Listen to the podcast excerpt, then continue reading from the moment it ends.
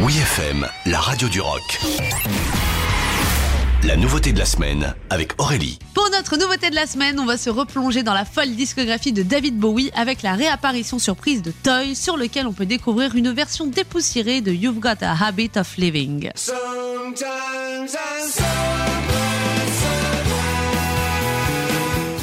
Longtemps considéré comme l'album perdu, Toy va enfin bénéficier d'une sortie officielle 20 ans après sa conception.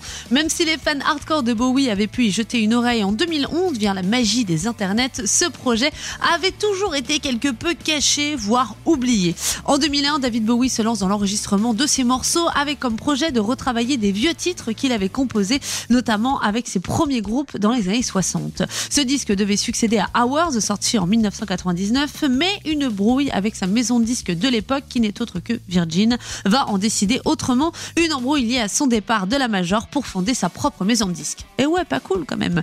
Bref, finalement, Toy va bel et bien atterrir dans nos platines vinyle ou CD au choix, grâce à la sortie du coffret David Bowie 5 Brilliant Adventure 1992-2001, prévu pour le 21 novembre prochain. Pour l'occasion, un premier extrait vient d'être dévoilé, le titre You've Got a Habit of Living, un morceau composé en 1965. À cette époque, David Bowie se faisait appeler David Jones et jouait au sein du groupe The Lower Third. En 2001, ce titre a eu droit à une réinterprétation de David Bowie et un réenregistrement un petit peu plus actuel. Un titre bourré de charme et d'histoire qui regroupe à lui seul un vrai scénario de série ou film documentaire. David Bowie nous a peut-être quitté un triste 10 janvier 2016, mais une chose est sûre, il nous réserve encore pas mal de surprises à l'image de ce You've Got a Habit of Living, notre nouveauté de la semaine. Oui FM.